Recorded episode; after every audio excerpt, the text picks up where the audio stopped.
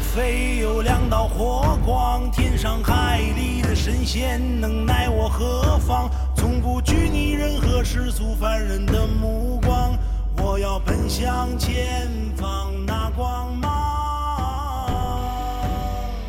嘿，哈。欢迎收听金汤力电台，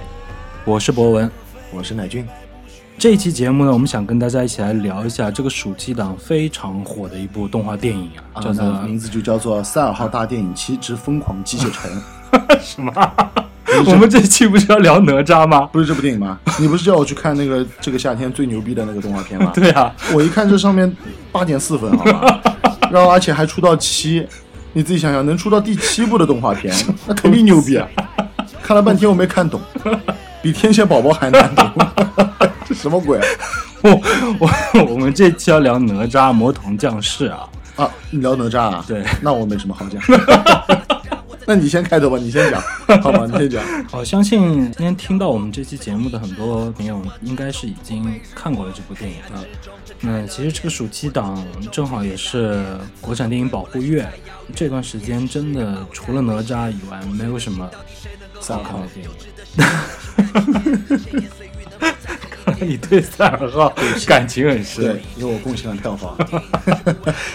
嗯，其实除了哪吒以外，真的没有什么电影也可看的了。对对啊，还好好在这部电影是相当给力的。嗯比较上乘的一个动画片。截止到这个礼拜，其实票房已经将近三十亿了嘛，嗯二十七亿了。大家其实已经在很多平台上面都已经看到了这部电影的很多评论啊、解说啊，包括它的一些彩蛋分析啊什么的。那其实这个我们也不是想在这节目重点去讲的。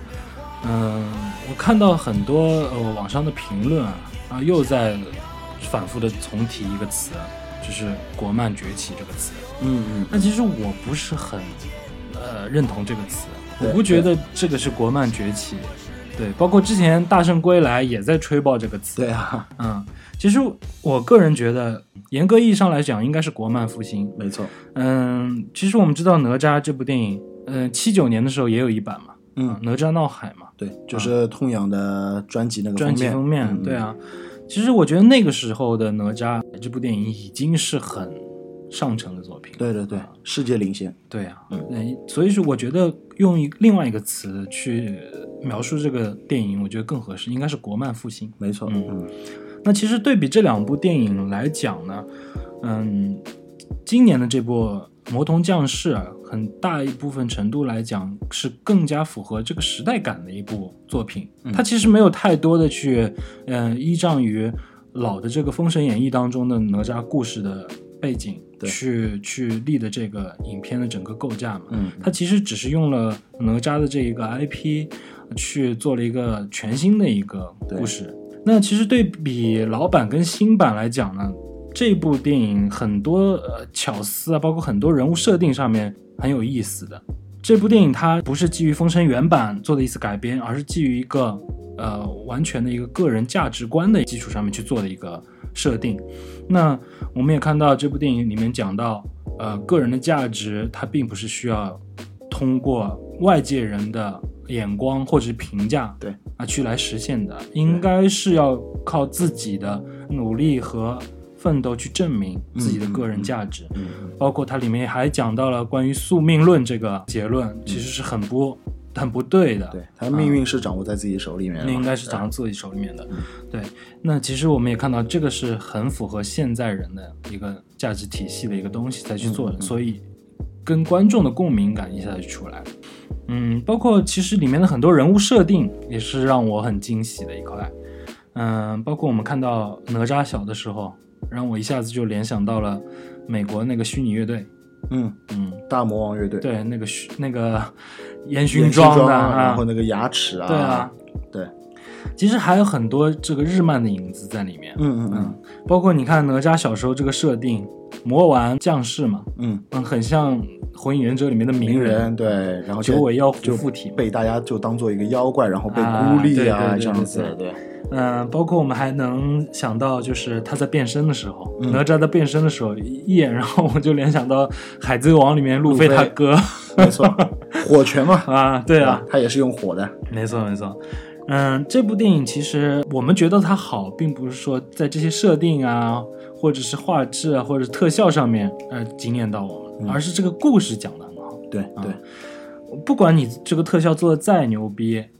再怎么出位，嗯用什么更加特别好的团队去做这个事情，如果你故事讲不好，一样是很平庸的一部是的电影是。的包括像，呃，前几年的《大鱼海棠》，嗯，对吧？《大鱼海棠》那个时候，呃，就在吹爆国漫崛起，但是因为它故事太烂，对啊，只炒了一段时间，它就、那时候就是大家惊艳的，可落下能去就是它的画面啊、画质啊这些东西对啊达到了一个但是世界的水准了，对吧？这个故事实在讲得太烂。但是这部电影《魔童降世》这部电影的故事讲得就很好。嗯嗯，我们首先来看它这个故事情节很紧凑，而且故事线呢，它是它分为了三个平行的故事线，但是每一条线当中呢，它会通过一些小的道具啊，比如说咱们之前看的那个哪吒踢毽子这个，嗯对吧？它通过这种小的道具来将几条故事线，嗯，它跟敖丙的故事线，它跟父母的故事线，它跟师傅的故事线，通过这些小道具啊、小小小巧思去串联在一起。对，嗯，包括它的人物设定当中，我们也能看到，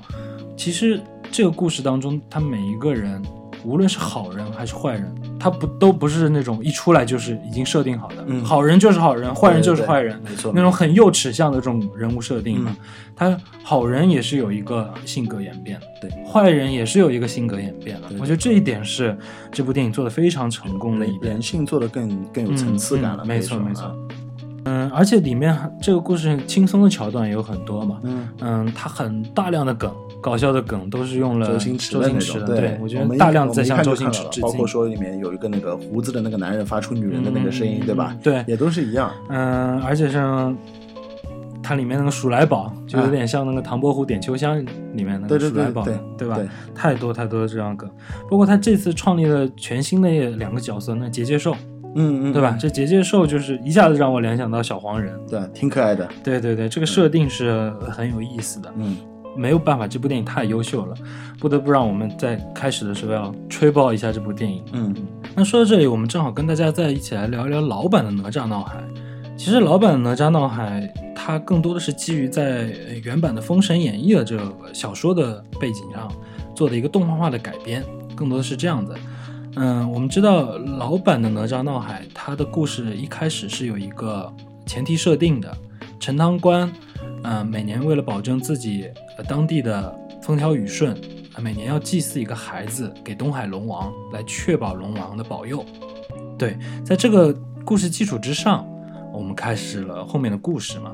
那哪吒的诞生，首先，哪吒诞生其实是跟呃原我们今年看到的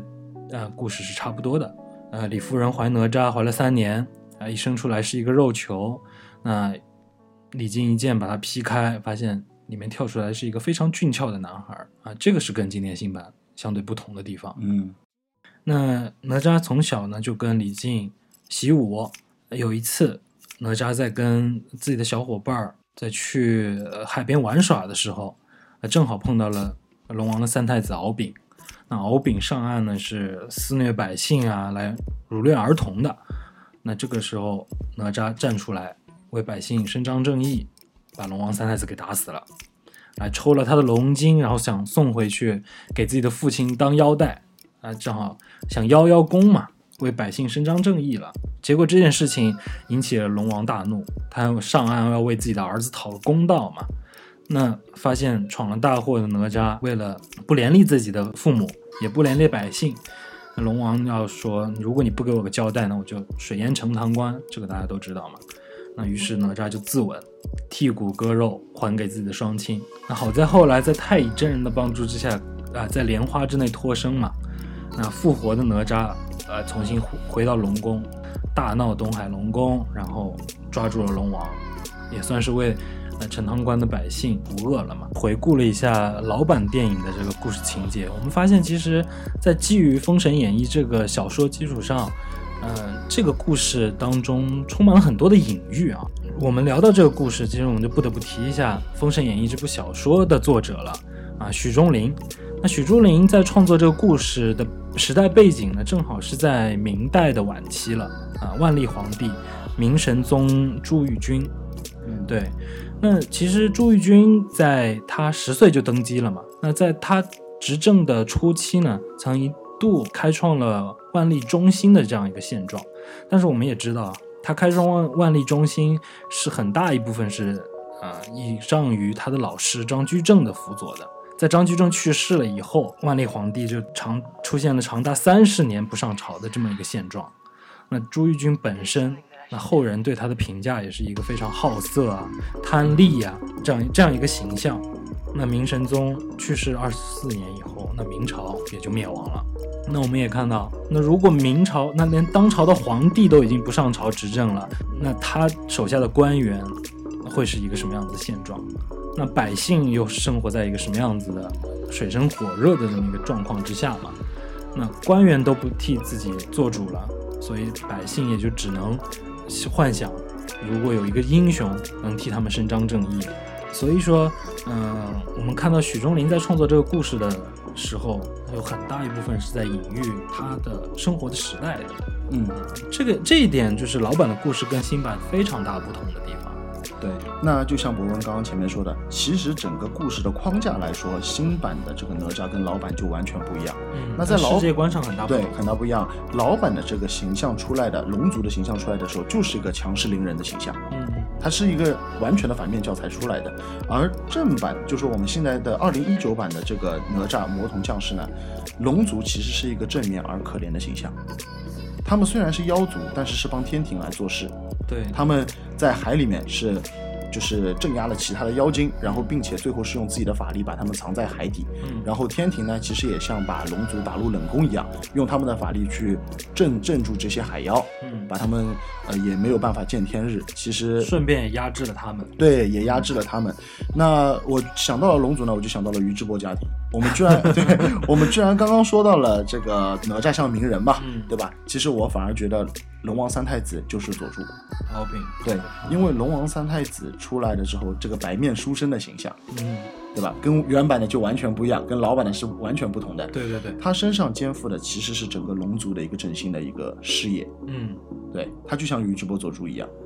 没错，然后，那我们想说，就是整个新版的这样子的设定之后呢，让整个戏剧性就变得增强很多。嗯而我们的1979年的老版的《哪吒闹海》呢，讲的其实更多的是国，对对对，对，在国讲这的个是基础国上嗯这个世界观的。而我们这个二零一九版的《哪吒魔童降世》，我觉得更注重的是家跟嗯个人，没错没错，对吧？个我觉人得价值观嘛对，这就是完全两个世界观的不同吧？没错这两没部错电影，嗯对吧？那不管怎么不同呢，呃，哪吒永远是主角，嗯对对哪对，吒是主角，然后哪吒身上也一直有这种反叛的朋克精神。没错。呃，所以为什么痛仰乐队会在他零八年那张专辑对用了哪吒嘛？没嗯，错，他就是那他很有壮烈的这种感觉嘛，嗯，对不对？嗯很摇滚这，种很反叛其的实精神啊嗯对嘛。哪吒就很摇滚，没 错，哪吒本身就是一个摇摇滚青滚年。很摇滚。 其实我们看完《哪吒》这个电影最后的两个彩蛋，嗯也是很耐人寻味哎，的、啊很。好玩儿，对，首先一个我们知道哪吒会拍续集，对啊，那另外一个呢，就是竟然还有一部《姜子牙》，但对，是《姜子牙》这部电影一出来，就不得不让我们联想到，是不是他们要开始做国自己国产的宇宙观了宇宙观，嗯啊？漫威宇，他们有漫威宇宙，我啊们有封神宇宙，对啊，对吧那是不是要做封神宇宙了？嗯那其实今天我们这个节目里面要跟大家官宣一下啊，嗯封神宇宙坐实，真的吗？封神宇宙坐实，你你自己来做事啊，哦我们内部坐实啊内部封坐实神宇宙，我们 OK 我们已经把《封神榜》里的各位神明猛将啊啊猛将神明，都一一对位在了漫威宇宙的各位英雄当中归了，位了啊啊，，都已归位经了对位嗯对好了。好，那我们今天就跟大家来罗列一下这些封神宇宙当中的神明神仙，嗯，跟漫威宇宙哪些英雄是对位的。那之后的，我们看到自己的封神宇宙会怎么样开展这个局面？嗯我们今天一起来数一数，好吧？那首先我们先提的就是哪吒。对讲到哪吒，我们联想到漫威里面的哪个英雄？就是蜘蛛侠嘛，没错，没错。说其实蜘蛛侠的设定跟哪吒实在是太相似了。那蜘蛛侠它的设定就是 friendly neighborhood 嘛，嗯它是呃纽约城的一个布鲁克林的、嗯呃英雄形象。那哪吒呢，正好是陈塘关的好邻居。对对我们聊到陈塘关好邻居哪吒，那我们其实它还有更多很跟蜘蛛侠相似的地方啊。首先靠变异，呃首 先靠变异首先，靠变异对，天生神力，对啊吧？然后，嗯、蜘蛛侠后期是靠着钢铁侠不断给他输送装备，嗯让他变强。那其实哪吒也是一样啊，哪吒出世之后，那太乙真人对啊不断的给他装备，对啊火尖枪，送绳子啊，送枪 啊，对啊，混天绫啊， 轮子，送轮子，送轮子对啊，啊，对啊， 又送车又送对啊装备， 对这吧？就是跟蜘蛛侠一样，对吧？嗯也是一个呃很好命的人， 对啊，嗯，那我们再往下讲啊，呃，姜子牙，接下来二零年马上要上的这个电影嗯《姜子牙》，聊到姜子牙会让人联想到谁？福瑞局长。对，organizer，对啊，啊姜子牙在封神台上封神嘛，嗯集结英雄。那福瑞局长也是啊，复仇者联盟集结的人嘛。对对对那说到姜子牙，其实他有一个很知名的典故嘛，就是姜太公钓鱼，愿者上钩嘛。其实你说到这个典故啊，我就嗯一直很奇怪，我小时候我就一直很奇怪，嗯那用直钩能钓什么东西呢？嗯，它最多钓条蚯蚓上来，就缠在上面这样缠。缠着啊对那个吧钩？子你，说这个鱼啊，它的这个嘴咬合力得多大？这个这一根针含着它就上来了，对吧？要不你钓个钢管下去，我觉得他可能就是放了根钢啊钢管下然后既然就美人鱼缠 缠美人鱼美来 人鱼跳到钢管哎舞，缠在上面，所以我就跟你讲，organizer 总会有自己特殊的能力 跳 organizer 的是什么？ ，organizer 肯定是肯定有特殊舞厅的能力，对啊，那就说明钢管舞有厅有对啊 disco 的嘛，disco，他 肯定是新裤子的粉丝。 OK，那我们聊完姜子牙，那我们再讲嗯哪吒电影里面的下一个主角，那就是李靖，托塔李天王。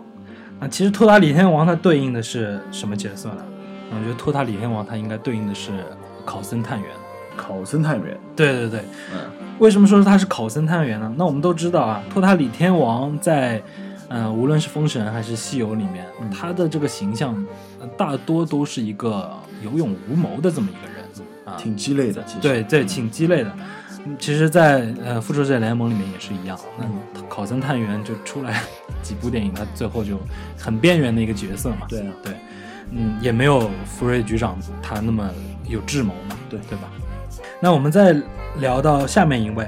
那就是魔家四将四大天王。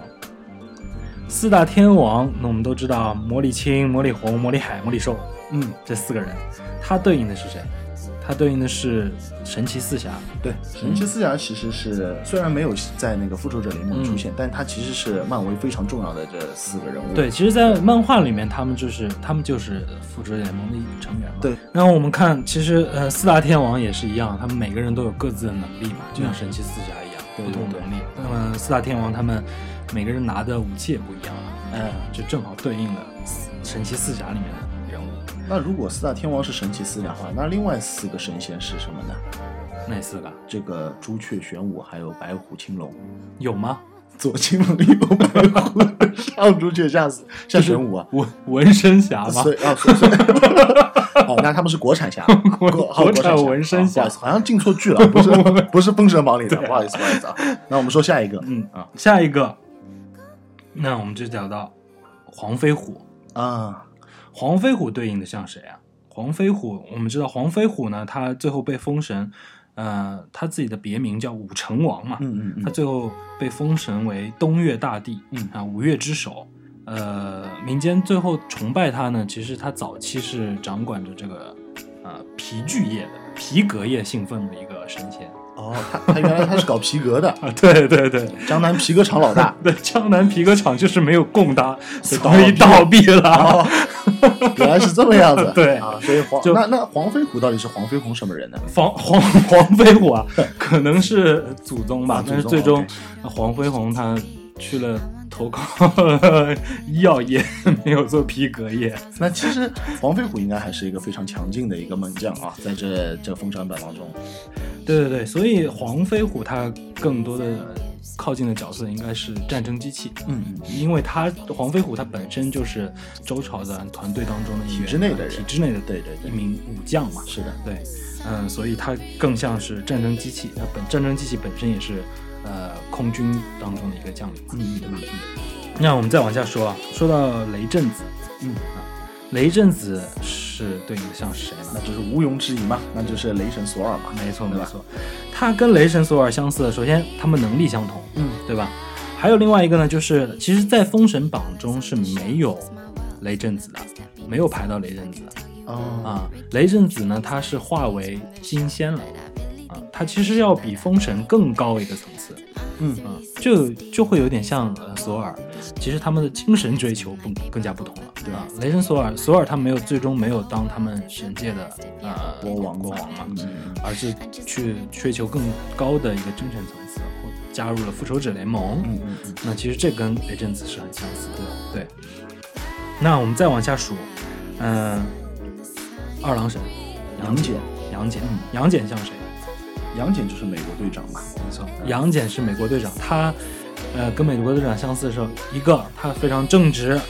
嗯、辨是非，分善恶，对，嗯，然后天生神力，嗯嗯嗯，然后装备有很多。对，其实美国队长在漫画当中他有很多装备，他不只是那一块盾牌，嗯，他有很多装备。我记得小的时候，嗯、我看美国队长的动画片。他有很多的，包括像飞行器啊，各种枪械啊，嗯对，美国队长一路演化下来，跟杨戬是很像的，而且杨戬开天眼嘛，对开天眼他是可以看清明辨是非，明辨是哎非，看清。对对很多妖魔鬼怪，对对对，这跟美国队长是很相似的。嗯，对，所以这就是我们坐实了未来封神宇宙往下发展会是什么样子的。对，所以说我们大家也很都很期待下一嗯步这个姜子牙他会怎么样子去拍他的个人个人的这个电影没错对吧，因为其实你我们这样一分析，我们就能看到《封神演义》这部呃 IP，嗯，它背后的所有的英雄去做一个自己的独立英雄宇宙是绰绰有余的。对啊，对啊，那我们就大家一块儿期待一下。嗯 OK，那我们聊完了《封神宇宙》，那我们还其实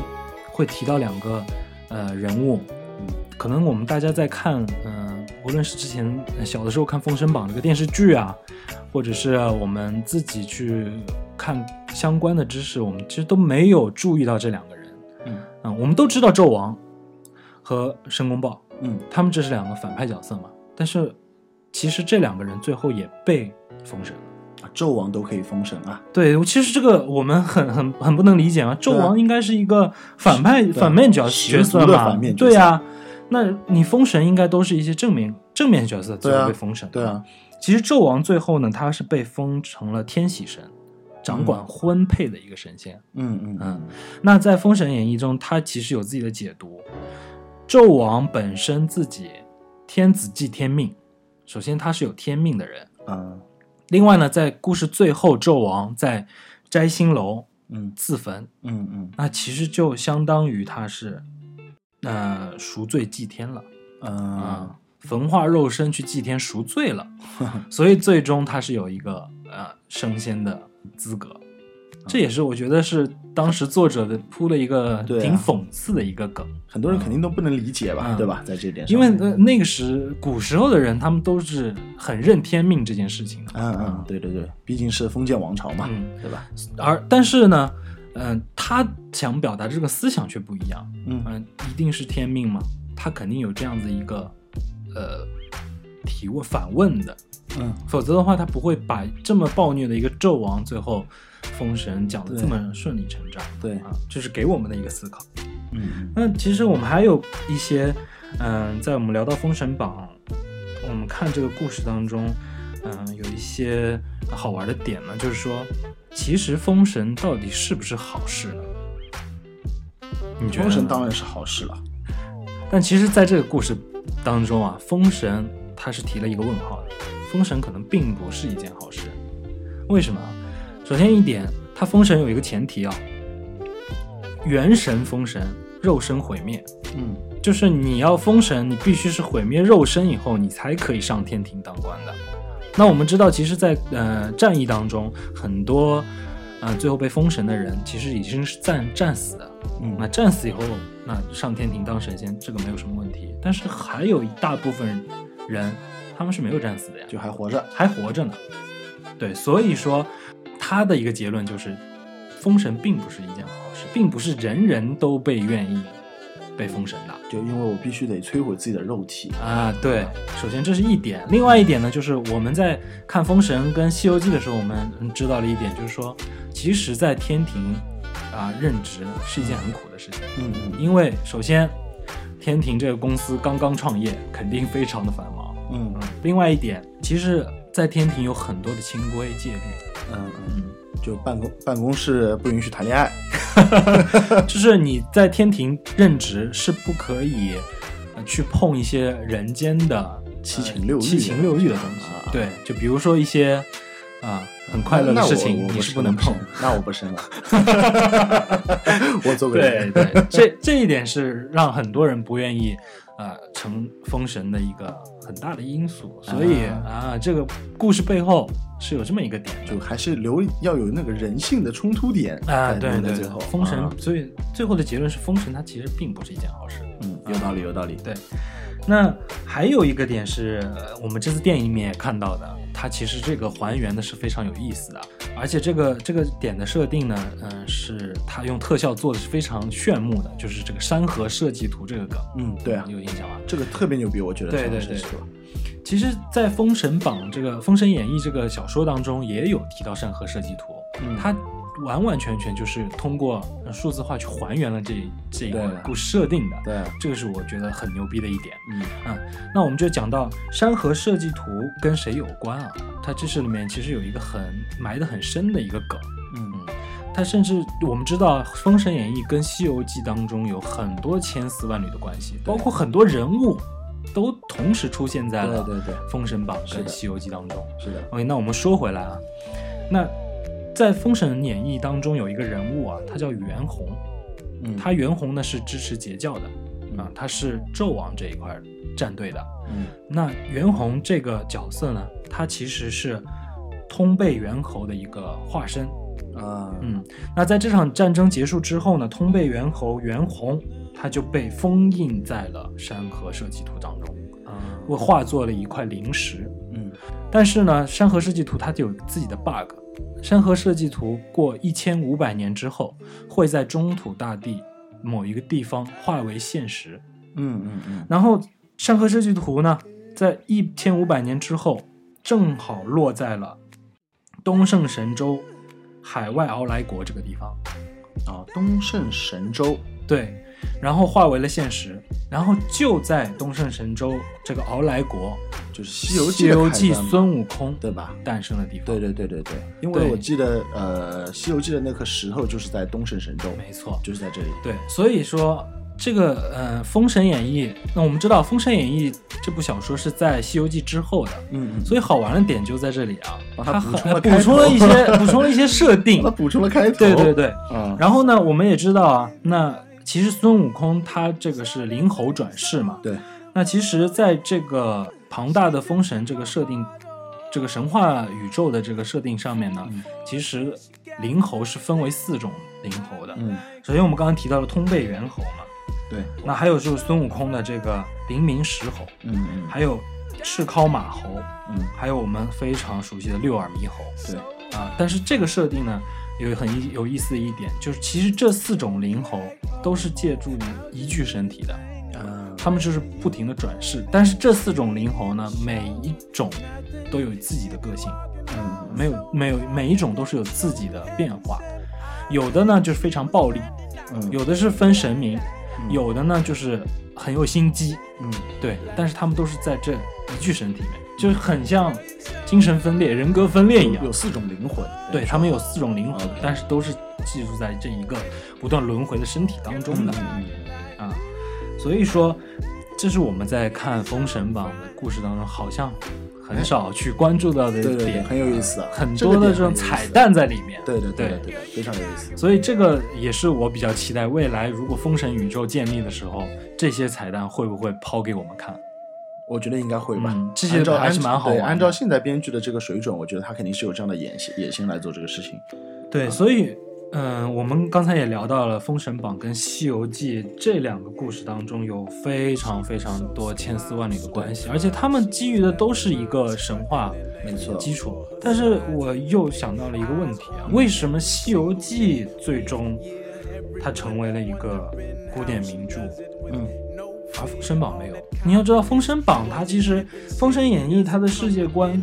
比《西游记》要更加庞大。对对《对，西游记》就是师徒四个人，一只猴，一只猪，一个秃 顶，朱一迪个话痨，组成了一个小团队去取经嘛。嗯但是《封神演义》就不一样啊，《封神演义》里面太多人物，太庞大的世界观了。我觉得这可能还是因为本身的这个宗教信仰可能不太一样吧，因为《西游记》的宗教信仰其实是偏佛教系，嗯嗯，对吧？它里面有大量的一些佛祖啊嗯，对对有对菩萨呀这些，尊佛清对吧道的，尊佛信道。而呃，《封神榜》的话，我觉得完全的立场就是站在道教的立场对对上来讲，道教包立括场我们出现的这个元始天尊，嗯，对吧？还有这个通天教主，嗯这些都是的嘛，就整个的整个的偏向都是道道教，教嗯，而我觉得可能说《西游记》能进入四大名著，我可能觉得还是因为佛教的可能对于中国的影响更大一些吧。嗯，另外还有一点，其实就是很关键的，就是在描写《西游记》这个故事本身，嗯它对于当时社会的呃隐喻嗯跟反应，嗯、借借古讽今，嗯然后它包括对每个人物的刻画，对是非常深刻的。啊对，在这一点上面是《封神演义》没有做到的一点。嗯嗯，所以这就是说，《西游记》为什么能成为呃古典四大名著之一的嗯很没大错一部分原因。嗯，因为包括我们也看到过很多的一些相关的报道，嗯就是深挖了很多《西游记》当中的一些，呃，阴暗阴暗的、啊没错没错，你聊到到这个就是我我们想要说的，《西游记》当中有很多很多，嗯、让我们现在看似非常难以理解的，对，呃，一些情节 bug 可以说是。对对对对对，但是我们在小时候看《西游记》嗯电视剧的时候，其实现在想想，它就是一部很热闹的神话剧，因为电视剧并毕竟是电视剧嘛，它没有抛出很多真正《西游记》小说当中的对对对梗，这是比如说肯你定的看啊，嗯、孙悟空大闹天宫的时候神通广大，啊，拽的跟什么似的，对啊谁都不服。但是怎么跟唐僧取经了以后，就谁碰谁谁也打不过，对啊求这求那的去帮 他，对不不要对？去借道具，哎，然后那唐僧为什么他老是被绑，但嗯是就没有人吃他？对啊，就是把他绑了以后呃拖很久，嗯非得等人家来救他。这种故事情节，就像现在我们看的那种烂剧、神剧一样，，对，啊就让我很不理解。嗯。那其实《西游记》四大名著，哎，怎么可能会犯这么大这种的？不可能有情节 bug。对呀、怎么会犯这么大的错误呢？嗯其实，如果我们真正读过《西游记》原著，我们就知嗯道，《西游记》它如果抛开了这个神话故事背景，抛开了这个宗教故事的外衣以后啊，它其实是一部非常血腥、非常暴力，呃，充满了阴谋的一个故事。对，对，它当中呃，我们牵扯了很多像佛道相争啊，呃，包括像阴谋论啊 对对很多这样子的情节在里面。嗯所以这就是呃，我们看到为什么这个故事当中有很多啊、呃让我们摸不清头脑的一些隐喻嗯啊，包括一些故事 bug，对对，在里面。嗯，那我们下一期跟大家一起来聊一聊真实《西游记》故事当中，跟我们从小电视剧嗯看到大到呃对电视剧里面的《西游记》截然不同的一个《西游记》背后的故事。 Friday. Oh, I need my baby. I don't want, I don't want, I don't need. I don't want, I don't want, I don't need. I don't want, I don't want, I don't want, I don't want. I don't want. I don't want.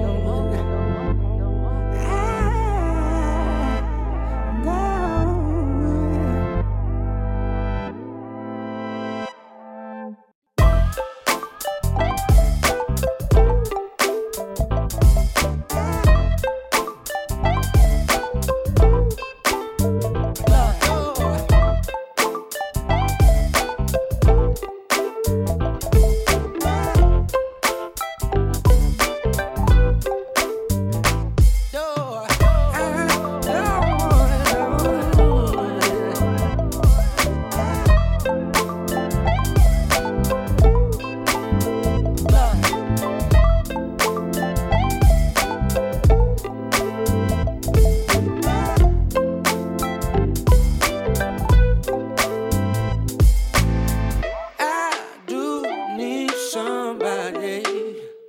I need my baby. Yeah, yeah. mm, mm. I do need somebody. I need my baby.